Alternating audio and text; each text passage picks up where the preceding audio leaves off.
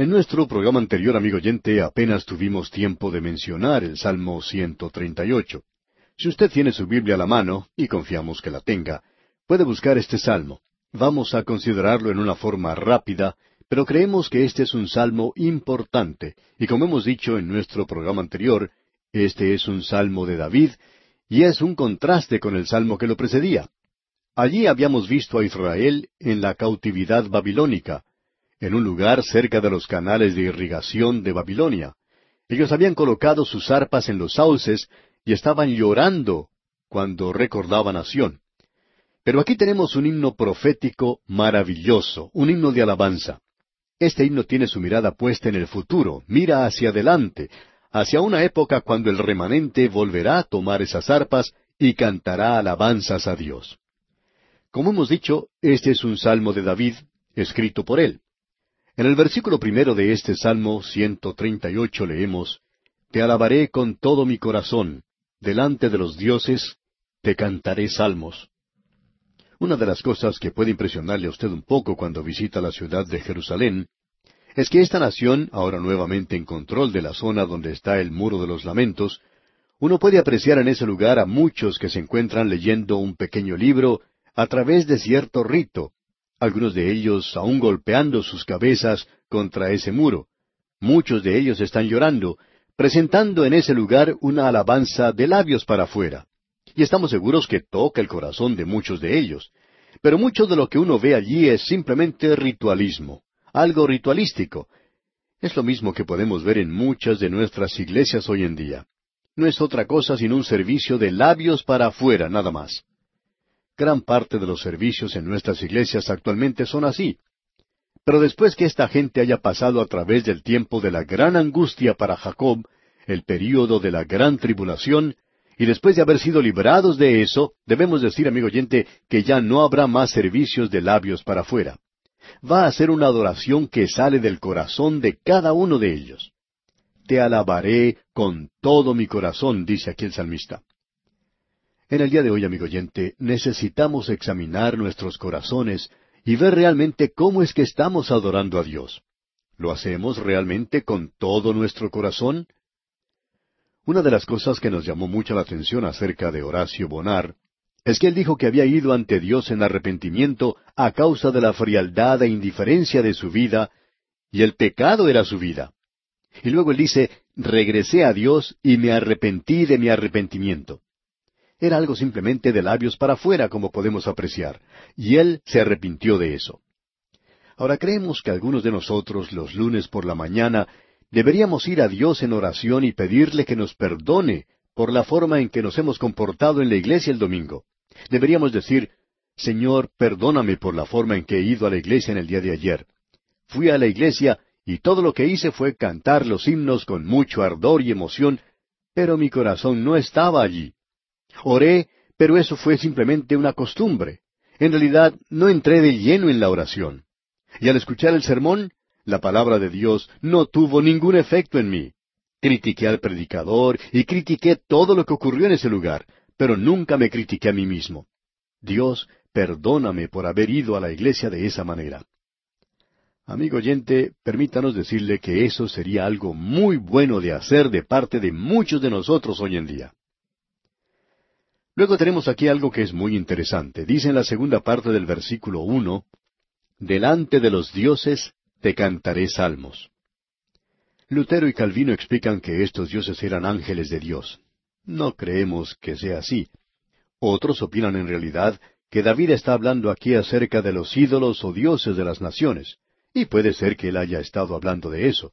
Pero amigo oyente, cualquier cosa que ocupe el lugar de Dios en su vida, o que se encuentre entre usted y el Dios vivo y verdadero en el presente, puede en realidad ser ateísmo. Cierto hombre dijo en una ocasión, Yo no creo en que haya un Dios. Bien, eso es algo interesante.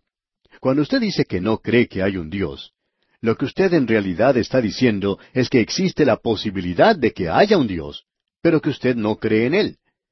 Para usted Dios está en algún lugar, pero usted no puede creer en Él. Amigo oyente, permítanos decirle que creemos que esa es la posición que toman todos aquellos que se dicen llamar ateos. Lo que ocurre es que ellos son en realidad agnósticos. Ahora ya hemos considerado esto antes. Lo vimos, usted recordará, allá en el Salmo 82, versículo 6, y allí se hacía referencia a los jueces, aquellos que ocupan el lugar de Dios aquí abajo, los representantes de Dios. Siempre hemos tenido presente el hecho de que aquellos que laboramos como ministros y predicadores y maestros de la palabra de Dios, tenemos que presentar la palabra de Dios y no somos responsables ante nadie, sino que somos responsables ante Dios mismo. Tenemos que dar respuesta a Él, porque la gente nos mira, y si nosotros no hacemos el Evangelio bien claro, ¿quién lo hará entonces? Cuando yo miro hacia atrás, hacia los años pasados de mi ministerio, puedo ver que hubo fracasos en algunos aspectos. Y esto me causa mucho pesar, debo decir francamente. Pero hay algo que puedo decir en cuanto a lo que ocurrió y es esto, que yo puedo presentarme ante Dios y decirle, Señor, yo he presentado tu palabra de la mejor forma en que podía hacerlo. Hice lo mejor que pude. Y amigo oyente, esto es de gran consuelo para uno, porque uno está ocupando el lugar de Dios. Y los jueces que tienen que juzgar a un hombre que ha cometido algún crimen y que tienen la vida de ese hombre en la balanza, usted puede escapar a esa responsabilidad como lo están haciendo muchos jueces en el presente y poder decir, bueno, yo soy una persona civilizada y no voy a ejecutar a ese hombre. Pero amigo oyente, usted está ocupando el lugar de Dios, y Él le va a pedir cuentas a usted algún día. Y quizá descubre entonces que no era tan civilizado como pensaba que lo era.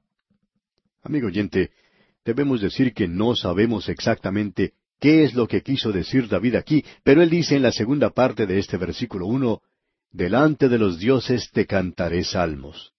Y esto puede tener varios significados. Ahora él dice en la primera parte del versículo dos de este Salmo 138, Me postraré hacia tu santo templo. Y esto puede hacer referencia al tabernáculo. Leamos ahora todo el versículo dos. Me postraré hacia tu santo templo, y alabaré tu nombre por tu misericordia y tu fidelidad, porque has engrandecido tu nombre y tu palabra sobre todas las cosas. Es decir, que Dios está apoyando todo lo que Él dice. La palabra de Dios es tan sana como lo es Él, ya que Él es quien está detrás de su palabra. Y usted debe recordar que eso lo puede encontrar en otras partes en las Sagradas Escrituras. El salmista ha dicho en este versículo dos, Me postraré hacia tu santo templo, y alabaré tu nombre por tu misericordia y tu fidelidad, porque has engrandecido tu nombre y tu palabra sobre todas las cosas. En otras palabras, Él ha cumplido esto de tal manera como para hacer resaltar todo lo que su nombre implica. Esta es una declaración realmente maravillosa. Ahora leer en el versículo seis, notamos que David está diciendo lo siguiente. Porque Jehová es excelso y atiende al humilde, mas al altivo mira de lejos. Jehová es excelso y está sobre todo. Sin embargo, se muestra condescendiente con los humildes y dice aquí, atiende a los humildes. Qué cuadro más maravilloso el que encontramos aquí. Hay tanto que se ha dicho en la palabra de Dios acerca de que Dios atiende al humilde. La humildad es algo que Dios realmente acepta, y el hombre orgulloso del presente parece no ser un experto en demostrar humildad. Santiago, en su epístola tan práctica, allá en el capítulo cuatro, versículo seis, dice, Pero Él da mayor gracia. Por esto dice, Dios resiste a los soberbios y da gracia a los humildes. En la Escritura se nos dice que debemos humillarnos ante la poderosa mano de Dios. Esto es algo, como podemos apreciar, que Dios nota en nosotros y es algo que Dios reconoce. Sobre este asunto de la humildad hay mucho que se dice en la Escritura. Usted recordará que recientemente leímos allá en el Salmo 131, Jehová, no se ha envanecido mi corazón, ni mis ojos se enaltecieron. David ocupó un lugar humilde. Y usted puede leer aquí en este versículo seis del Salmo 138 que estamos considerando, porque Jehová es excelso y atiende al humilde, mas al altivo mira de lejos. Allá en el capítulo 57 del libro de Isaías, versículo 15 leemos, Porque así dijo el alto y sublime, el que habita a la eternidad, y cuyo nombre es el Santo. Yo habito en la altura y la santidad, y con el quebrantado y humilde de espíritu, para hacer vivir el espíritu de los humildes y para vivificar el corazón de los quebrantados. Y luego en el capítulo sesenta y seis del mismo libro de Isaías, versículo dos, leemos Mi mano hizo todas estas cosas, y así todas estas cosas fueron, dice Jehová. Pero miré a aquel que es pobre y humilde de espíritu, y que tiembla a mi palabra. Y luego el apóstol Pedro en su primera epístola, capítulo cinco, versículo cinco, dice, Igualmente, jóvenes, estad sujetos a los ancianos, y todos sumisos unos a otros, revestidos de humildad, porque Dios resiste a los soberbios y da gracia a los humildes. Y más aún, el mismo apóstol Pedro, en su primera epístola capítulo tres versículo cuatro dice, sino el interno, el del corazón, en el incorruptible ornato de un espíritu afable y apacible, que es de grande estima delante de Dios. Todos estos versículos, amigo oyente, todos estos versículos de la Escritura que hemos mencionado, revelan cuánta importancia le da Dios a la humildad, y lo tenemos aquí mencionado también en este Salmo 138. Ahora este salmo concluye diciendo en el versículo ocho, Jehová cumplirá su propósito en mí. Tu misericordia, oh Jehová, es para siempre. No desampares la obra de tus manos. Esta es la forma de decir del Antiguo Testamento lo que nosotros leemos allá en la carta del apóstol Pablo a los Filipenses, capítulo uno, versículo seis, donde dice, Estando persuadido de esto, que el que comenzó en vosotros la buena obra, la perfeccionará hasta el día de Jesucristo. Y con esto llegamos ahora al Salmo 139. Este es otro de los salmos de David. Este es un salmo teológico. Es un salmo que revela algo de los atributos de Dios en relación con su creación. Tenemos aquí la omnisciencia, la omnipresencia y también la omnipotencia de Dios se nos presenta aquí. Reconocemos que estas son palabras difíciles, demasiado grandes quizás, pero la omnisciencia de Dios quiere decir que Dios tiene conocimiento de todo.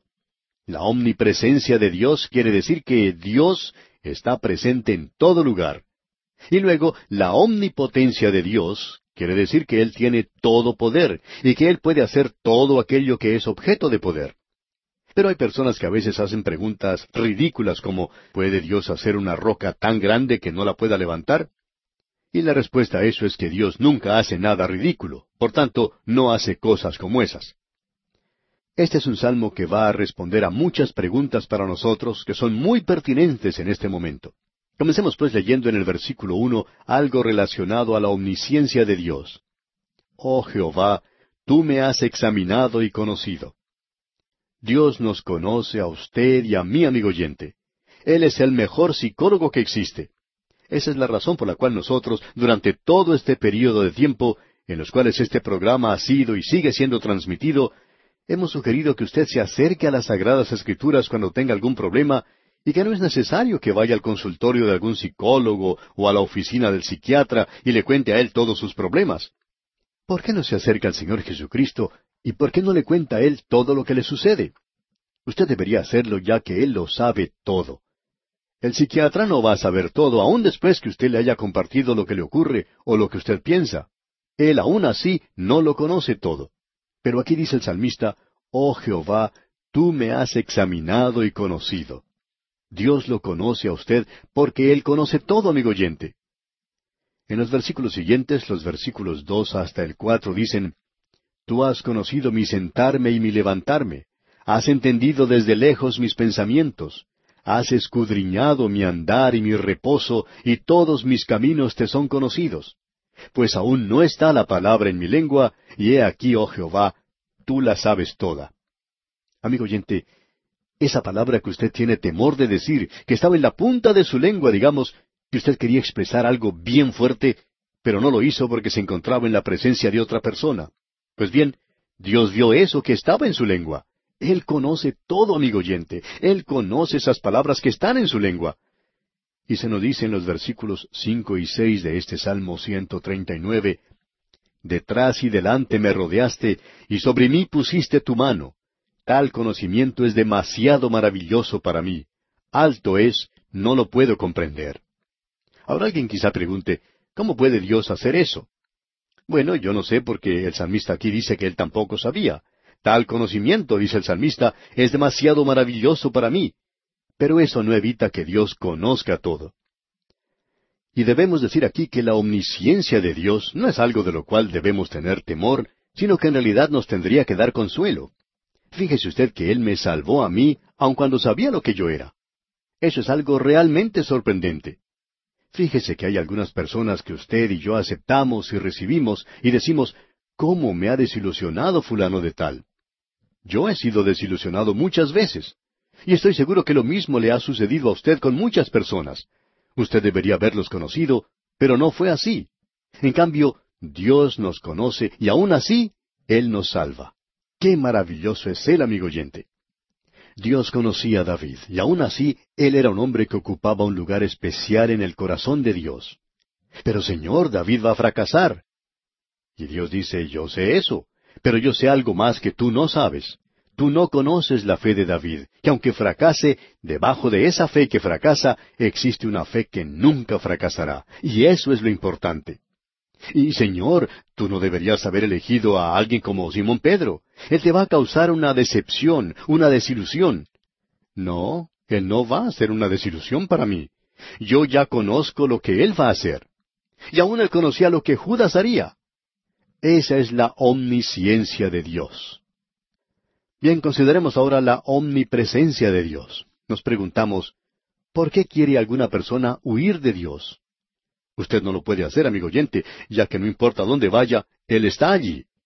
Leamos ahora los versículos siete y ocho de este Salmo 139. ¿A dónde me iré de tu espíritu? ¿Y a dónde huiré de tu presencia? Si subiera a los cielos, allí estás tú. Y si en el Seol hiciere mi estrado, he aquí, allí tú estás. Amigo oyente, usted no puede escaparse de él. Y el versículo nueve dice, si tomare las alas del alba y habitare en el extremo del mar, usted ni siquiera puede escaparse de Dios si se va a la luna. No lo puede lograr, amigo oyente. Usted no puede alejarse de Él. Fue algo realmente emocionante para mí escuchar a los astronautas que estaban girando alrededor de la luna cuando ellos leyeron el primer capítulo de Génesis en víspera de Navidad. Usted no puede escapar de Dios, amigo oyente, aun si se va a la misma luna.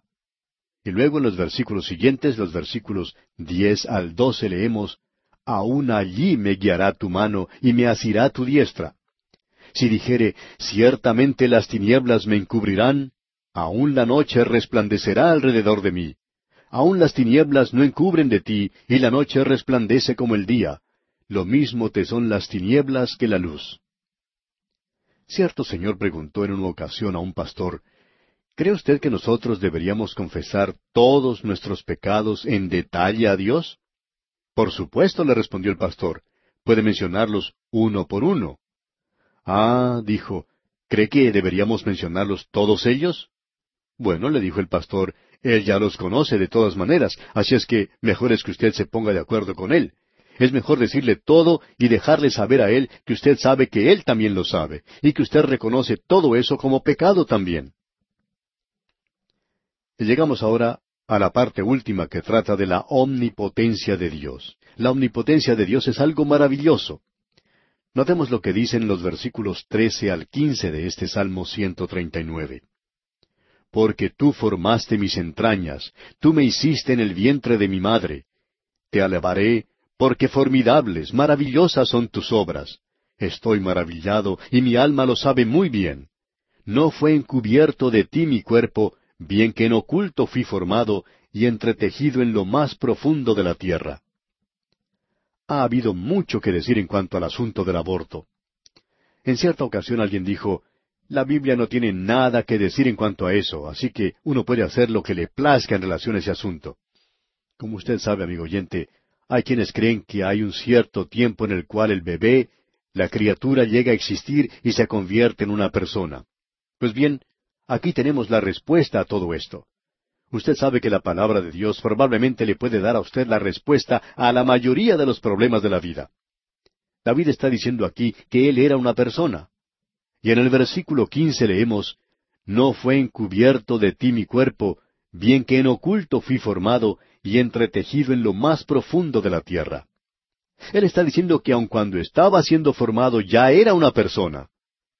En el versículo 16 de este Salmo 139 dice, Mi embrión vieron tus ojos, y en tu libro estaban escritas todas aquellas cosas que fueron luego formadas, sin faltar una de ellas. Aún en el primer minuto en que se comienza a formar una persona en el vientre, amigo oyente, uno es en realidad una persona. Es por eso que dice en el versículo 16, Mi embrión vieron tus ojos, y en tu libro estaban escritas todas aquellas cosas que fueron luego formadas, sin faltar una de ellas.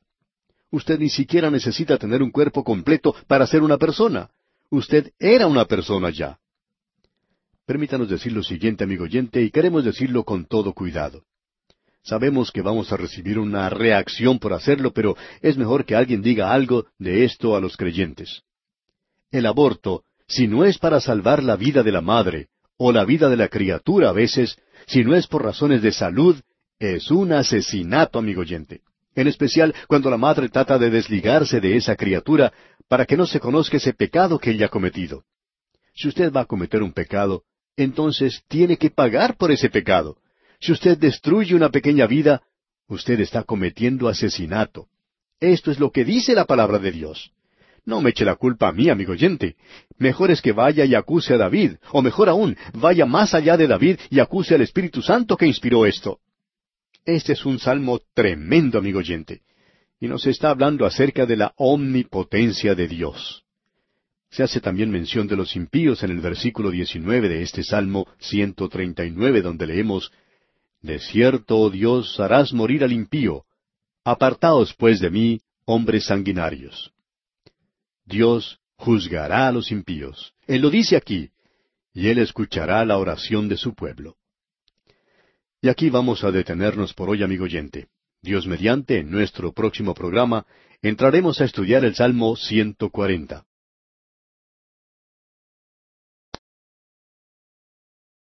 En nuestro estudio de hoy, amigo oyente, vamos a considerar el Salmo 140.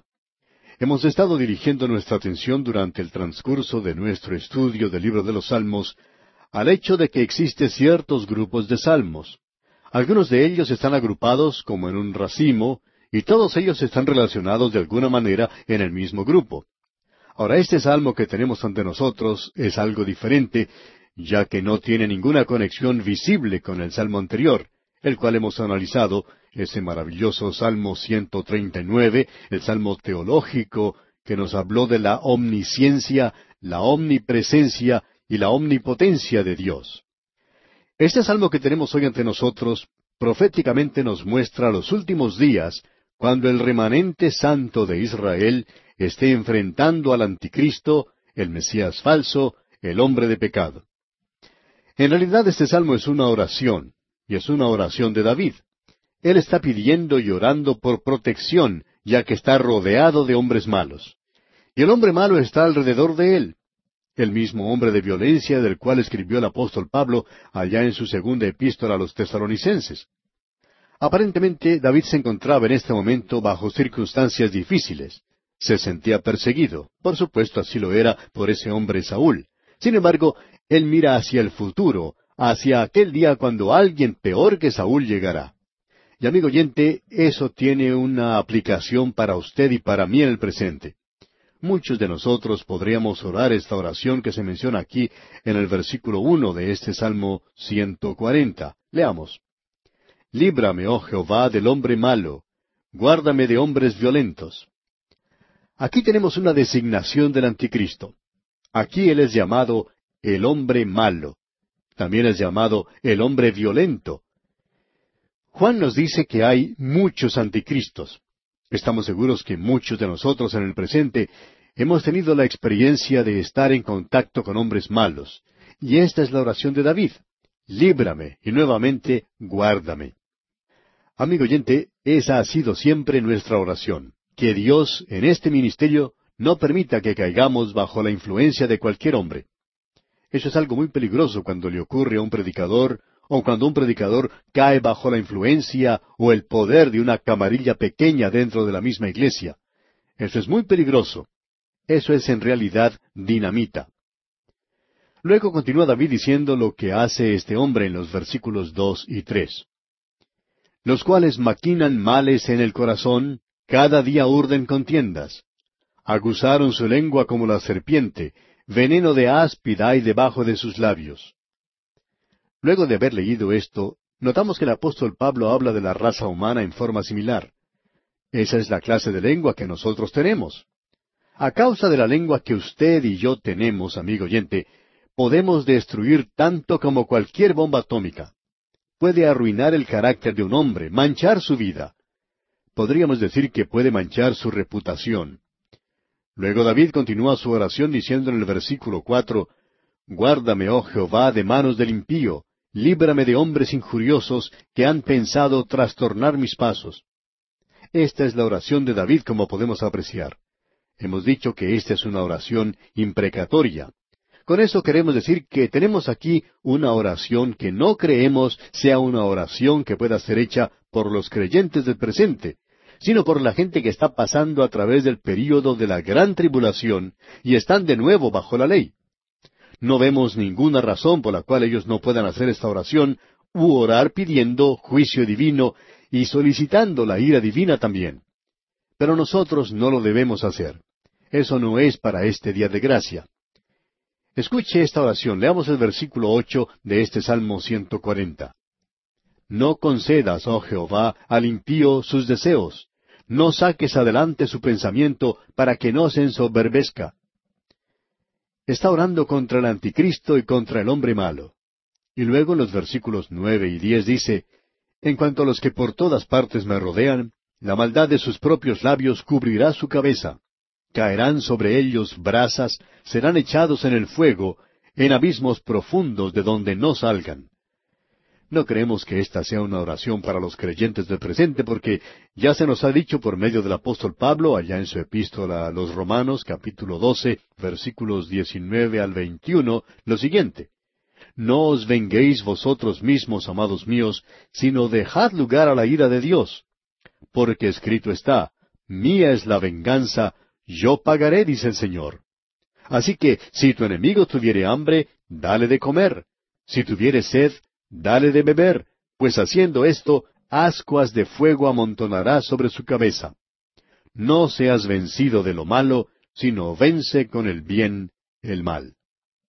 Es decir, amigo oyente, que usted no debe permitir ser amargado, ni el dejarse llevar en una enemistad tratando de arreglar las cosas por sí mismo, o el de vengarse de alguna persona, porque si lo hace así, entonces se aparta de su andar por fe. Dios se hará cargo de todo esto, nuestra experiencia ha sido que cuando nosotros no nos involucramos en estas cosas, Dios generalmente actuará y tratará con estas personas en el día de hoy que intentan estorbar de una forma u otra la obra de Dios. Dios dice, mía es la venganza. Tú puedes entregar ese caso en mis manos. Pon todas estas cosas en mis manos, nos dice Dios. Y entonces, usted puede llegar a hacer algo bueno por esa persona que le ha ofendido. Dios nos coloca en circunstancias muy fuera de lo común. Luego dice en el versículo once de este Salmo 140, El hombre deslenguado no será firme en la tierra, el mal cazará al hombre injusto para derribarle. Es decir, que si nosotros no abandonamos el camino de fe, entonces tenemos victoria segura. Esta es la victoria que ha vencido al mundo, nuestra fe, nos dice el apóstol Juan. Y se nos dice que esta lengua mala no será establecida ni sobrevivirá. Esa mentira será conocida finalmente. Satanás fue mentiroso desde el mismo comienzo, y él tiene a muchos pillos o granujas que están actuando junto con él, y todos estos van a ser descubiertos algún día como mentirosos. Y llegamos ahora al Salmo 141, y este es otro salmo de David. Este es un salmo que tiene que ver con algo de su historia personal con certeza que no lo podemos colocar, digamos, durante el tiempo cuando él estaba huyendo de Saúl. Esto mira más hacia adelante, a la época cuando el remanente santo estará enfrentándose contra el hombre malo de aquel día. Y esto tiene para nosotros un mensaje en el presente. Es otra de las oraciones de David. Alguien ha dicho que David estaba enamorado de las oraciones. Era un gran hombre de oración. Notemos lo que dice en los primeros dos versículos de este Salmo 141. Jehová, a ti he clamado, apresúrate a mí, escucha mi voz cuando te invocare. Suba mi oración delante de ti como el incienso, el don de mis manos como la ofrenda de la tarde. David es quien ha mencionado que la oración es como el incienso, incienso dulce. Y en el día de hoy, amigo oyente, cuando usted y yo oramos y alabamos el nombre de Cristo, esa oración es como el incienso dulce que se eleva como en el tiempo antiguo del tabernáculo, cuando Aarón entraba y esparcía incienso sobre el altar de la oración. Ese es el altar de oro. Y de la misma manera en que ascendía ese incienso dulce, esa es la forma en que la oración se hace hoy. Pero amigo oyente, la oración debe tener un fundamento, una base. Tiene que ser apoyada por una vida. El Señor Jesucristo explicó con toda claridad que si nosotros confiamos en que Dios escucha y contesta nuestras oraciones, debe existir en nuestras propias vidas una obediencia hacia Él. El creer que hoy nosotros podemos vivir de cualquier manera y esperar que Dios conteste nuestras oraciones es cometer un gran error. Él dice que si nosotros pedimos cualquier cosa en su nombre, Él lo hará. Pero Él no se detuvo allí. Luego Él dijo, si me amas, guarda mis mandamientos. Es decir, si usted espera que Él conteste sus oraciones. Notemos ahora lo que David dijo aquí, y él aprendió esto por medio de experiencias muy amargas.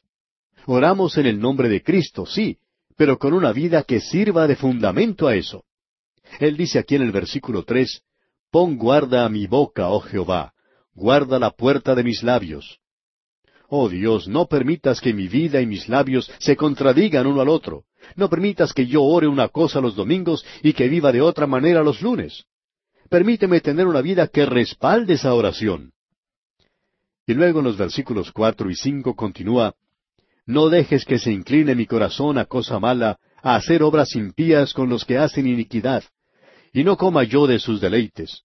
Que el justo me castigue será un favor, y que me reprenda será un excelente bálsamo que no me herirá la cabeza pero mi oración será continuamente contra las maldades de aquellos.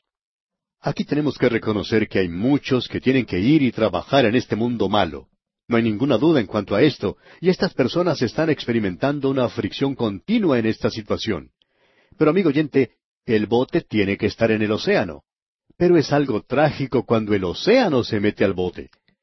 Y cuando el hombre vive hoy en el mundo y actúa tal cual el mundo y vive como los hijos del diablo toda la semana, Usted no puede esperar que Él sea escuchado por un Padre Celestial en el día domingo. Escuchemos lo que el salmista ya dijo en el Salmo 66, versículo 18. Si en mi corazón hubiese yo mirado a la iniquidad, el Señor no me habría escuchado. Dios no ha prometido escuchar la oración de los malos. Ya se nos ha dicho que la oración eficaz, ferviente, del hombre justo, esa es la que tiene mucho provecho. Podemos leer allá en la primera epístola del apóstol Juan, capítulo tres, versículo veintidós, lo siguiente. Y cualquiera cosa que pidiéramos, la recibiremos de Él, porque guardamos sus mandamientos y hacemos las cosas que son agradables delante de Él.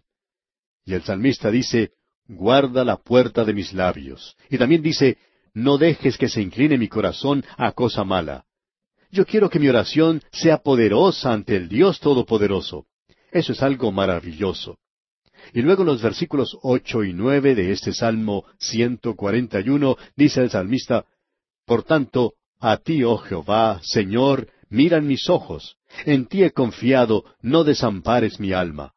Guárdame de los lazos que me han tendido y de las trampas de los que hacen iniquidad. David está orando ante Dios para que Él le libre de caer en la trampa de los malvados. Usted sabe, amigo oyente, que el diablo está intentando hacernos tropezar todo el tiempo y tiene muchas artimañas para realizar sus designios.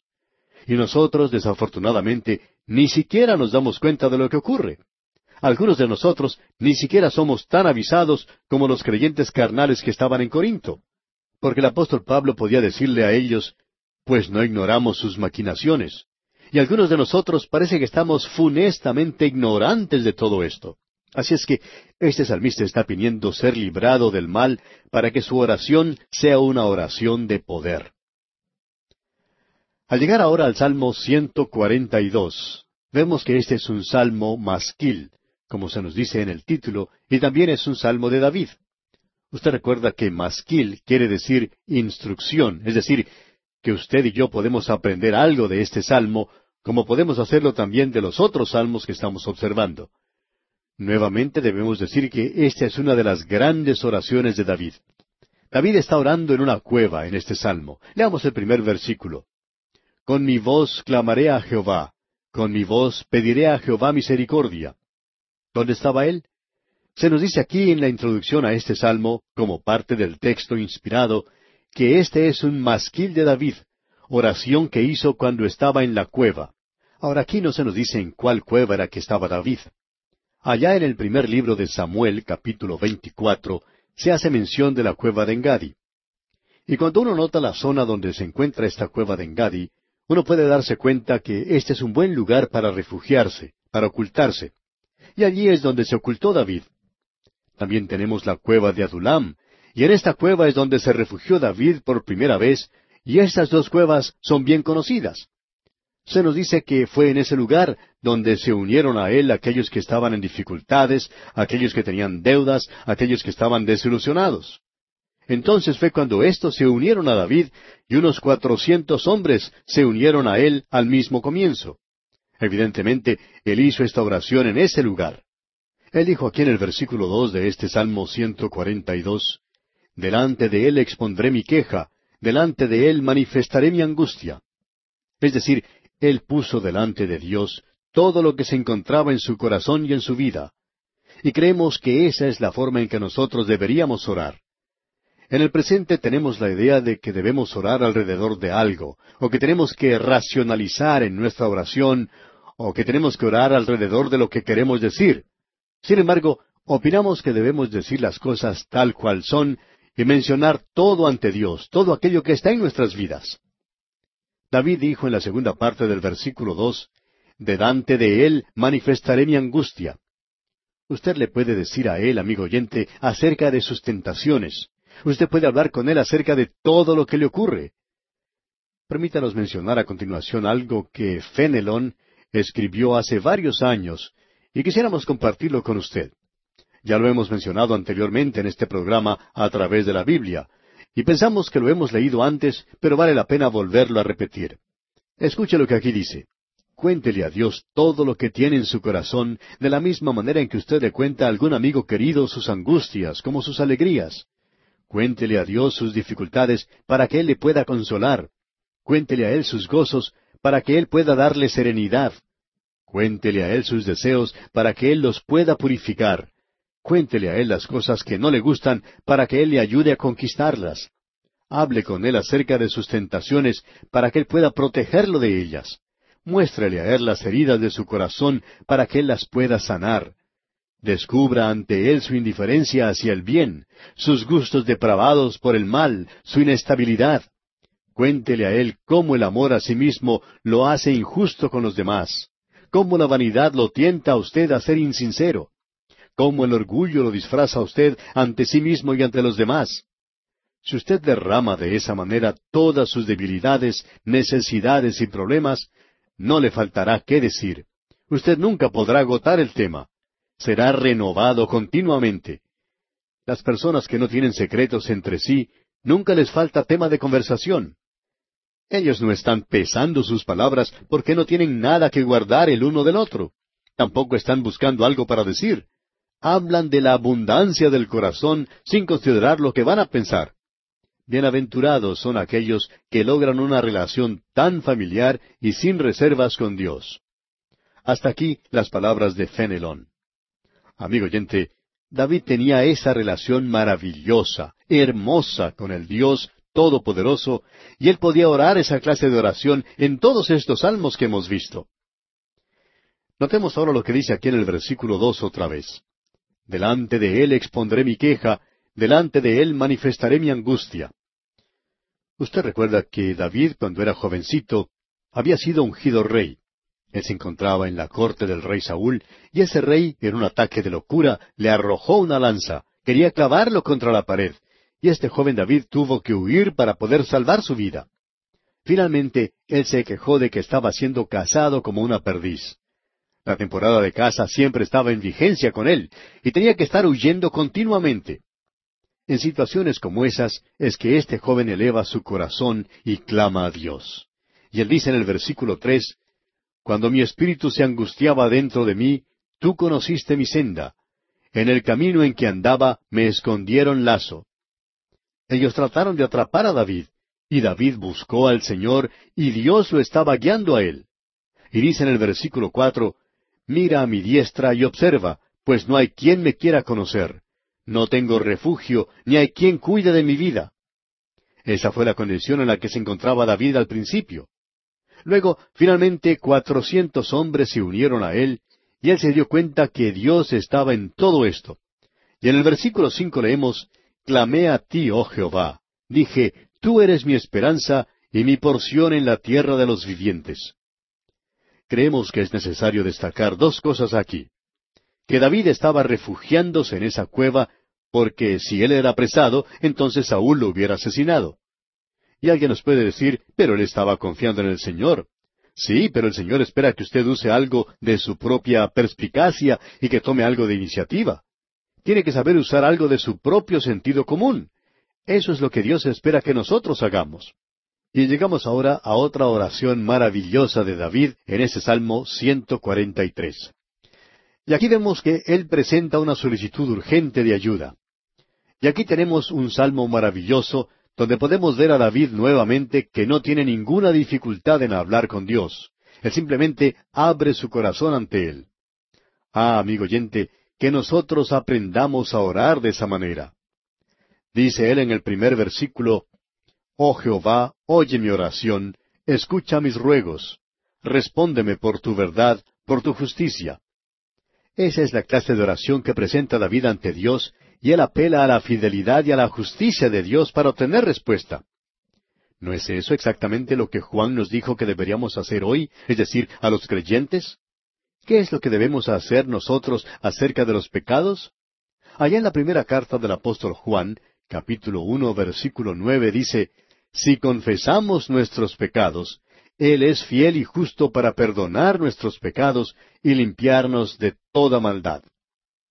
Aquí tenemos la fidelidad de Dios, y Él es justo. Esa es su justicia. Aquí tenemos la justicia de Dios, y eso es lo que Él hizo por David.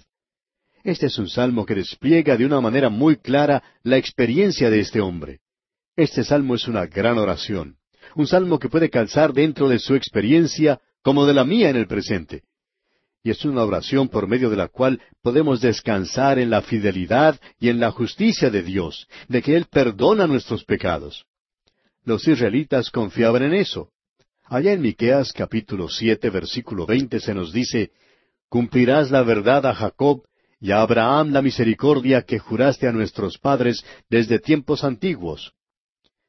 Si usted es uno de aquellos que cree que Dios ya no tiene nada que ver con la nación de Israel, amigo oyente, entonces tiene que leer un versículo como este.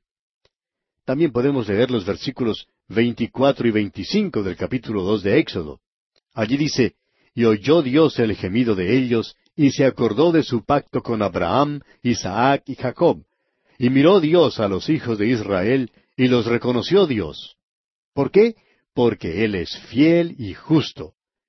El apóstol Pablo dice en su epístola a los Romanos capítulo 10 versículo 3, porque ignorando la justicia de Dios y procurando establecer la suya propia, no se han sujetado a la justicia de Dios. Él está hablando aquí acerca de esta nación, y ese es el problema que tienen hoy. Y amigo oyente, ese es el mismo problema que tienen los gentiles hoy, tratando de ser algo en una religión, tratando de hacer algo para agradar a Dios. Él ya ha hecho algo por usted, y usted hace algo que le agrada a Él cuando acepta lo que Él ha hecho, porque Pablo continúa diciendo, porque el fin de la ley es Cristo para justicia todo aquel que cree. Luego el salmista dice en el versículo siete de este Salmo 143, Respóndeme pronto, oh Jehová, porque desmaya mi espíritu. No escondas de mí tu rostro, no venga yo a ser semejante a los que descienden a la sepultura. En otras palabras, David está diciendo, Tú eres mi única ayuda. Porque ya en el versículo seis él dijo, Extendí mis manos a ti, mi alma a ti como la tierra sedienta. Es lo mismo que la lluvia que cae en el desierto. Por más que llueva y llueva no se llena. Esa tierra sedienta lo absorbe todo. Y finalmente cuando se llena, entonces es cuando de repente uno tiene una inundación. Qué cuadro más maravilloso el que tenemos aquí en este Salmo 143. Y aquí nos detenemos por hoy, amigo oyente. En nuestro próximo programa concluiremos este estudio del libro de los Salmos.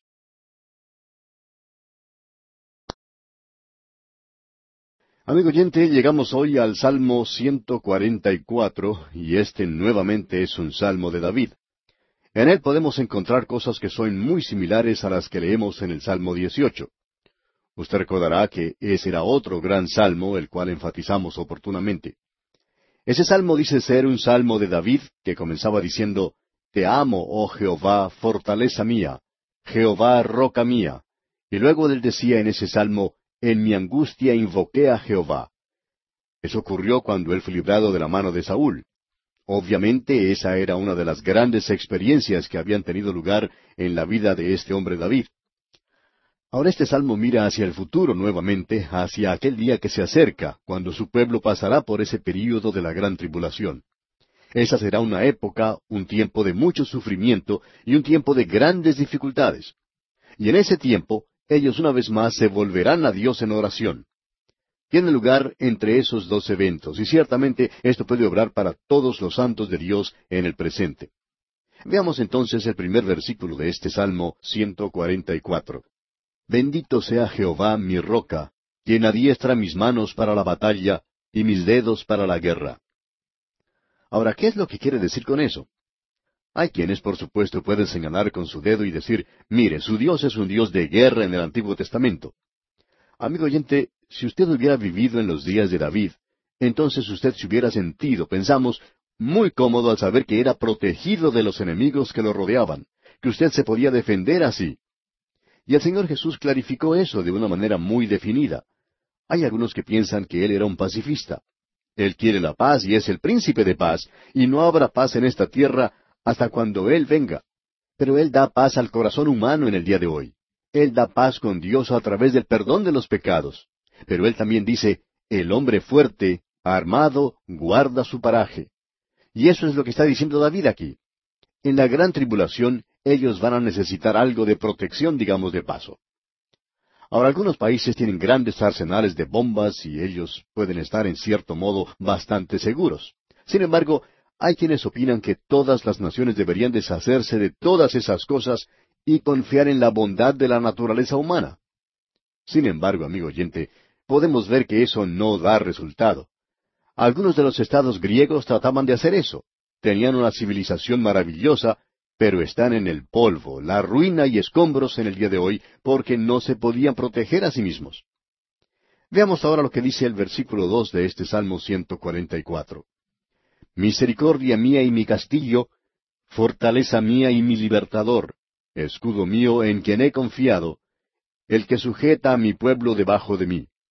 Hablando acerca de Dios, David dice que Él es su misericordia, y si usted y yo, amigo oyente, tenemos alguna justicia, es Cristo. Y mi castillo, dice aquí, Él es mi protector, fortaleza mía y mi libertador. Y amigo oyente, es bueno saber que tenemos un arsenal de bombas, pero también yo quiero estar seguro de que Dios es mi protector, y que Él es aún mi fortaleza, mi refugio, mi castillo, mi libertador y mi escudo. Leamos completamente otra vez este versículo dos. Misericordia mía y mi castillo, fortaleza mía y mi libertador, escudo mío en quien he confiado, el que sujeta a mi pueblo debajo de mí. Así es como habla David. Y luego en el versículo tres continúa diciendo, Oh Jehová, ¿qué es el hombre para que en él pienses, o el hijo de hombre para que lo estimes? ¿Para qué fijarse en el hombre? Hablando francamente, sabemos que el hombre no llega a ser mucho. Ahora, en la primera parte del versículo cuatro dice, El hombre es semejante a la vanidad. Y con eso se quiere decir que el hombre es nada si no tiene a Dios. La vida no tiene ningún propósito sin Dios. El autor de estos estudios bíblicos, el doctor J. Vernon McGee, contaba que en cierta ocasión, cuando él era pastor, estaba en su oficina y de pronto se abrió la puerta y entró un hombre que en su mano llevaba un revólver antiguo, parecía oxidado. Y este hombre le dijo, si usted no me puede dar una razón por la cual no debo hacerlo, me voy a suicidar. Y el doctor Magui le contestó, bueno, me ha puesto usted en una situación difícil porque no puedo pensar por qué no lo debería hacer. Pero quiero decirle lo siguiente. Usted no va a resolver ningún problema quitándose la vida.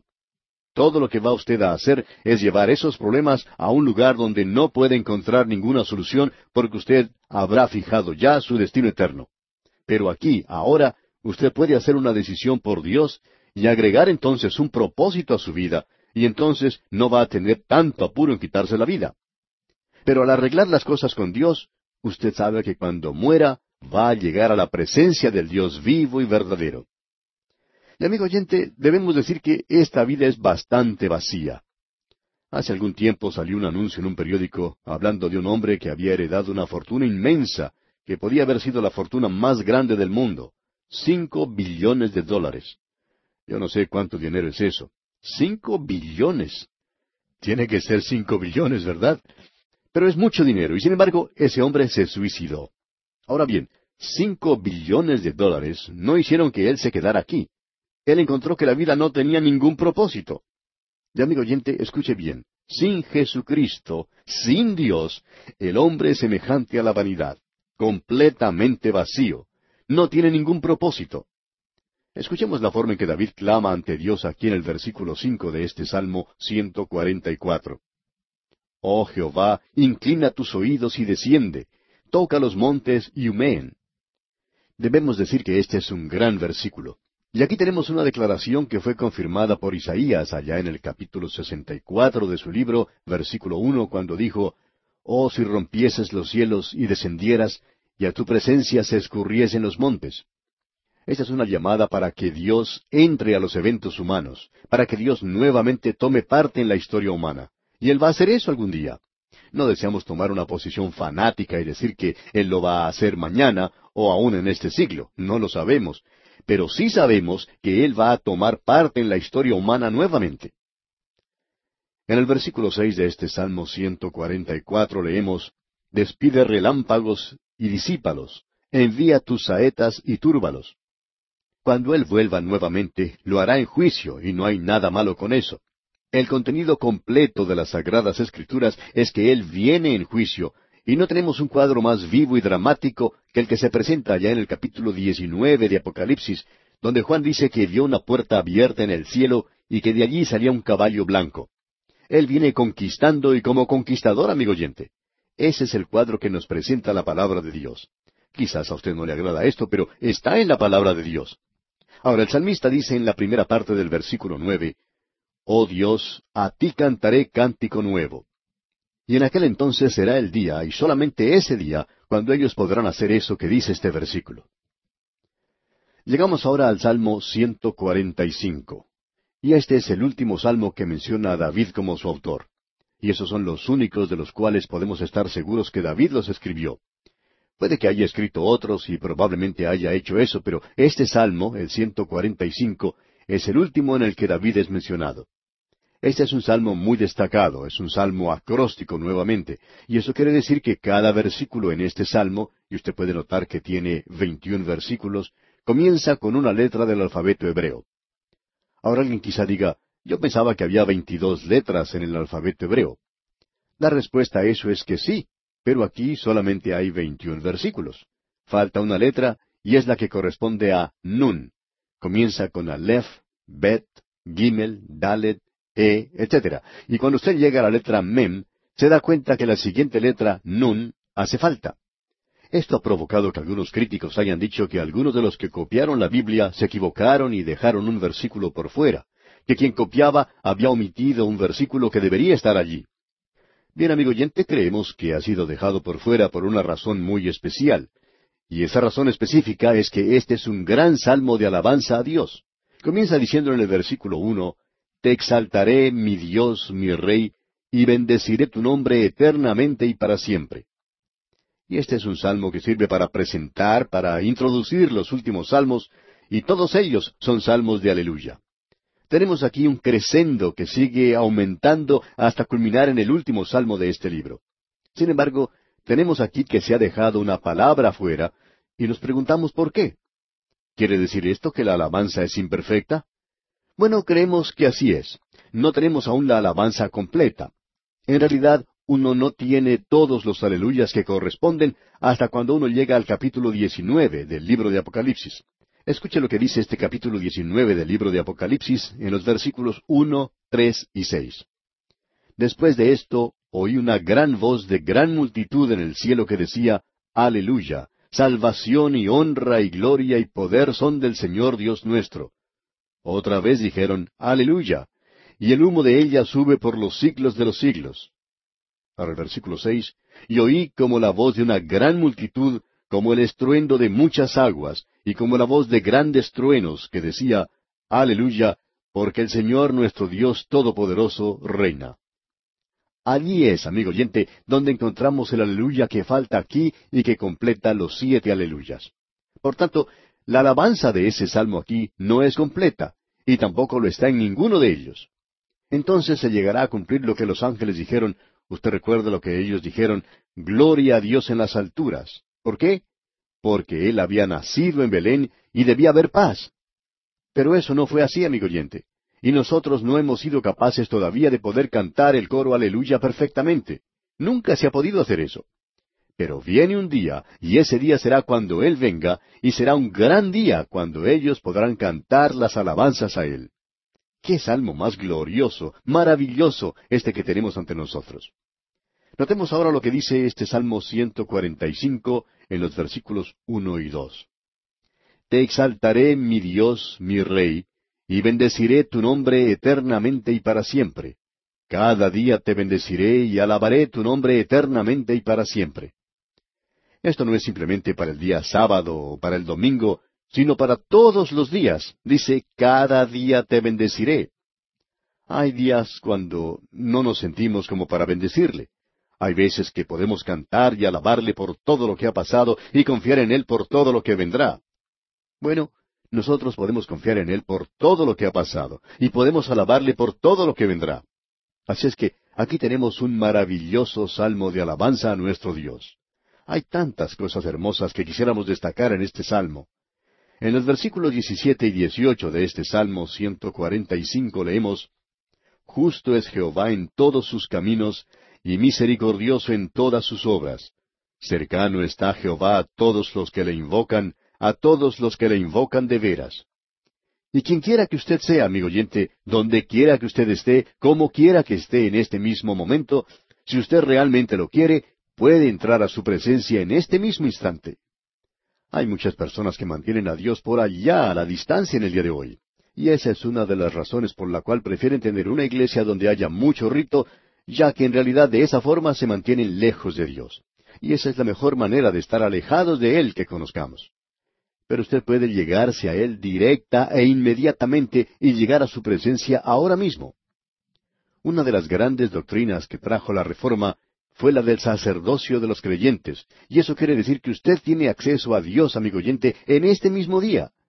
Y si usted no es salvo, Él le invita a que se allegue a Él para obtener la salvación. Dios está cercano y nosotros tenemos entrada ante Él, se nos dice aquí claramente, y lo podemos hacer hoy mismo. Bueno, debemos seguir adelante y llegamos ahora al Salmo 146. Estos últimos cinco salmos que tenemos ante nosotros son salmos aleluya. Usted puede notar que comienzan y terminan con una alabanza.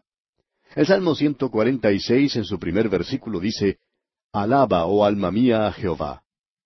Y eso quiere decir no hacerlo simplemente con los labios, sino de alabar genuinamente a Dios. Y en el versículo tres dice, no confiéis en los príncipes, ni en hijo de hombre, porque no hay en él salvación. Esta es una declaración muy interesante la que tenemos aquí.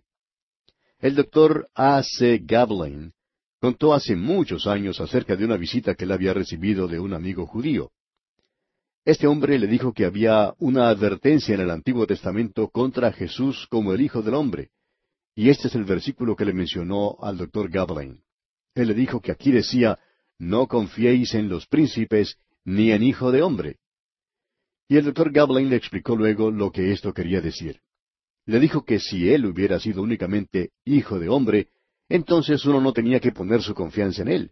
Pero él es mucho más que el hijo del hombre. Él es el hijo de Dios también. Y él en realidad es Emmanuel, Dios con nosotros, y ya que él era Emmanuel, o sea, Dios con nosotros, es razón suficiente para que ellos lo llamaran a él Jesús, ya que él salvaba a su pueblo de sus pecados.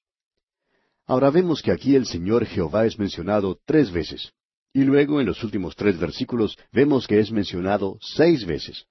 Leamos pues la segunda parte del versículo siete y también el versículo ocho. Jehová liberta a los cautivos, Jehová abre los ojos a los ciegos, Jehová levanta a los caídos, Jehová ama a los justos. También podemos leer en el versículo nueve de este Salmo 146, Jehová guarda a los extranjeros, al huérfano y a la viuda sostiene, y el camino de los impíos trastorna. Dios es quien está en este asunto de ayudar. Como Jehová, Él es redentor, como creador, Él es Elohim. Este salmo deja eso bien en claro. Y así llegamos ahora al Salmo 147, que es otro de estos salmos, aleluya. En los primeros dos versículos de este Salmo 147 leemos, Alabad a Jah, porque es bueno cantar salmos a nuestro Dios, porque suave y hermosa es la alabanza. Jehová edifica a Jerusalén, a los desterrados de Israel recogerá. Y usted puede apreciar que esto tiene un cumplimiento futuro. Él no ha realizado eso todavía. Luego, pasando al versículo veinte del Salmo 147, leemos, No ha hecho así con ninguna otra de las naciones, y en cuanto a sus juicios, no los conocieron. Aleluya. Nos podemos dar cuenta que la nación de Israel es única en su género. Esa nación es la única que ha recibido el título de ser el pueblo elegido de Dios. Es la única nación que ha recibido bajo su custodia la revelación de Dios. Dios no solo le ha dado eso a ellos, sino que también en esa palabra dice que Él tiene un propósito eterno con ellos. Es por esa razón por la cual el salmista lo está alabando, por eso. Notemos ahora lo que dice el primer versículo del Salmo 148. Alabad a Jehová desde los cielos, alabadle en las alturas. Este Salmo 148 es el último salmo que alaba a Dios por la paz de Jerusalén. Y usted debe orar por esta nación para que Dios cumpla las promesas que le ha hecho a ella. Aquí en este Salmo 148, usted tiene alabanzas en las alturas que incluyen a los creyentes, según creemos. Alabad Jehová desde los cielos.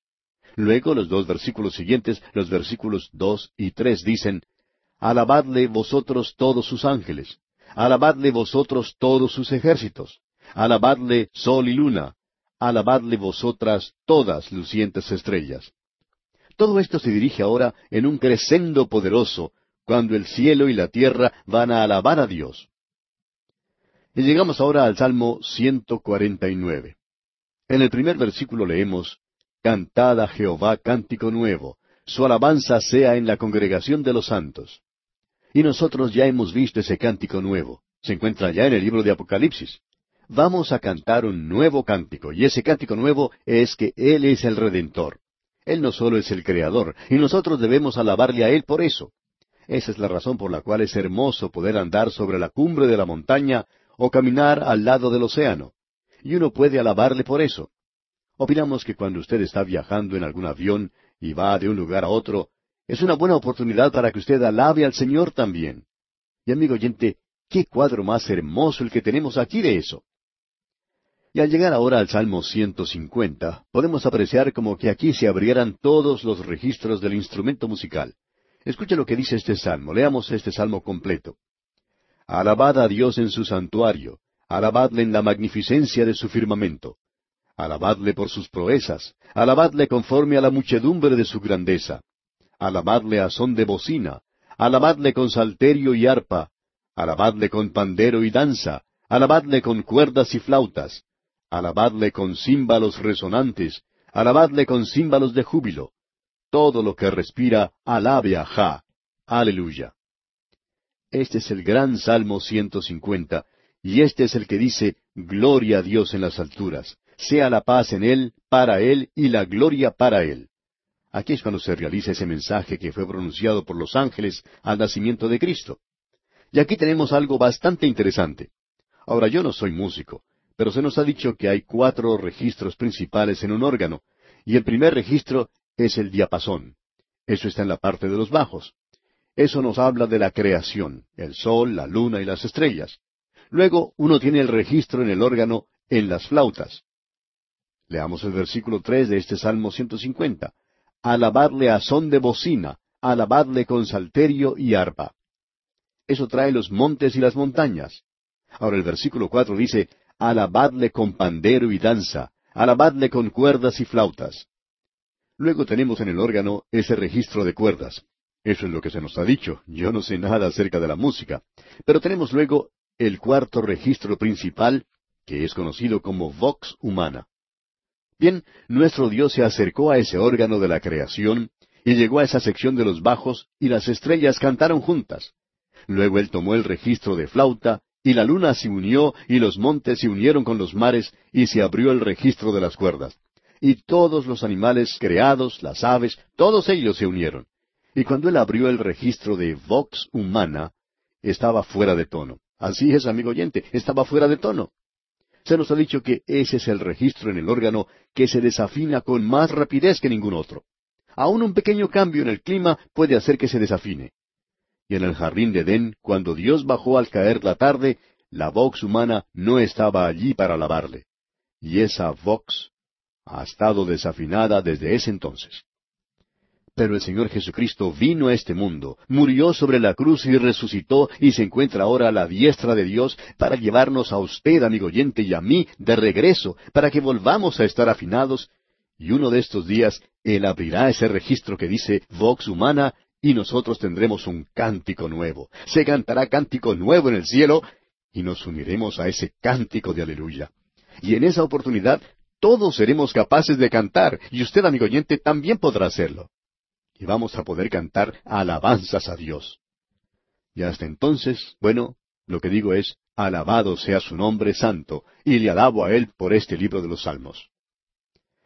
Alguien ha dicho que es muy bueno leer un salmo cada día, y es bueno poder leerlo cuando uno se encuentra en una cama del hospital, cuando uno no puede dormir durante la noche. Es una parte de la palabra de Dios a la cual uno puede dirigirse y encontrar consuelo y alivio. Usted sabe que Él da un cántico en la noche, Dios quiere hablarle a usted hoy a través de este libro de los Salmos. Él quiere consolar su corazón y Él puede abrir todos estos registros y lo puede hacer mucho mejor que cualquier psiquiatra de hoy. Y usted podrá abrir su corazón ante el Dios vivo y verdadero y cantar alabanzas a Él.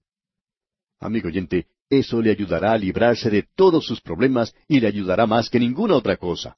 Alabe al Señor. El Señor es bueno. Díganlo los redimidos del Señor. Y de esta forma culminamos este interesante estudio del libro de los Salmos.